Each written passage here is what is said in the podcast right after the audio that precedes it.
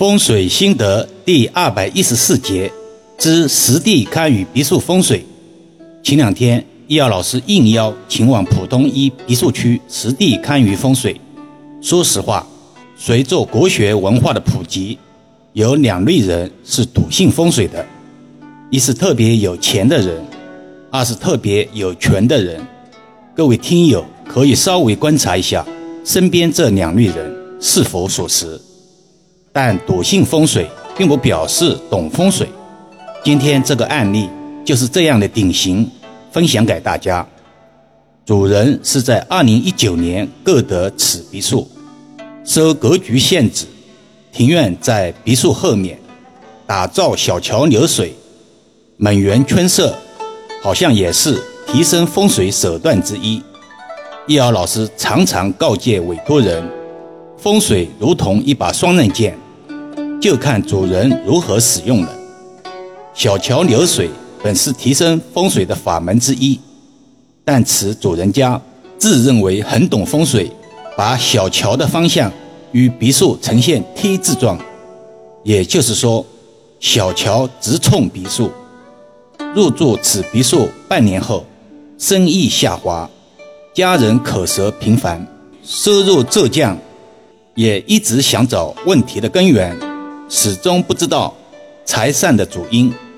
主人后来不知从哪里得知，说只要引水流进入庭院，可以化解上述煞气。前面说过，别墅的庭院在后面，庭院的后面正好有一条小溪，于是就找来工人挖土开渠。因为距离比较近，工程量也不大。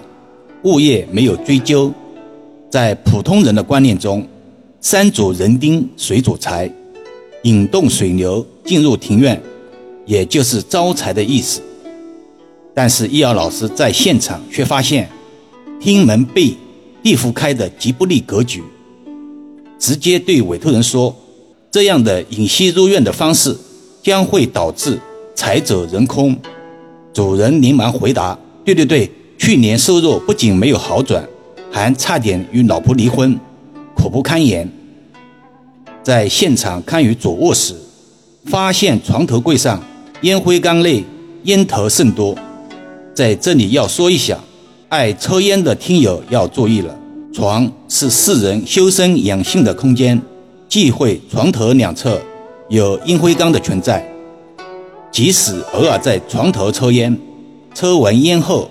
也要及时把烟灰缸撤走为吉，否则极不利使用之人的健康以及思维判断。如上述委托人受不良气场的影响，做了不少错误决定，这与聪明与否、学历高低没有多少关系。我们也称之为自制煞气。随着现场堪舆的深入，最终给了主人家几点化解之法：一。小桥流水本身没有错，但处在小桥冲宅则为不及了。而且桥的风水属性，小门小户人家驾驭不了，一般不建议在庭院修建小桥流水的设计。告诉主人家，把小桥拆了聚集，如同镇宅神兽石狮子一样。大家都知道石狮子好，但普通人家却难以驾驭。所以，现代社会石狮子通常会出现在银行或者大的四合院门前，普通老百姓一般不会使用石狮子。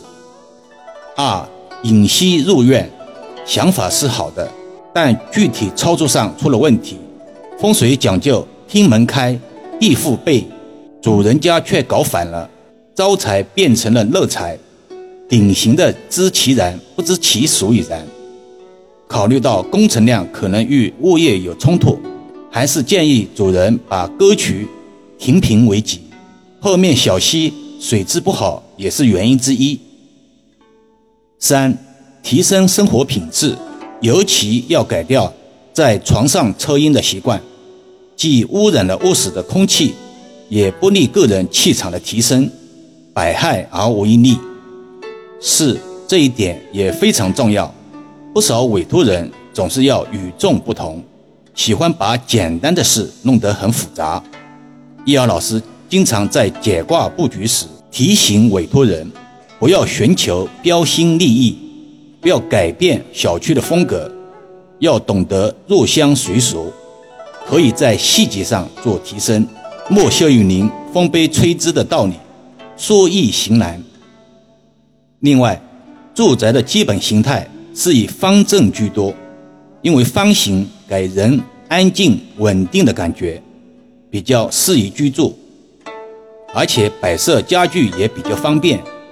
但如果所有的家具陈列都是方方正正的，必然很刻板冷漠。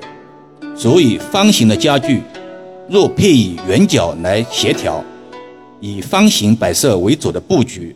以适当的圆形摆设，或者圆形的天花板，会感觉很协调舒适。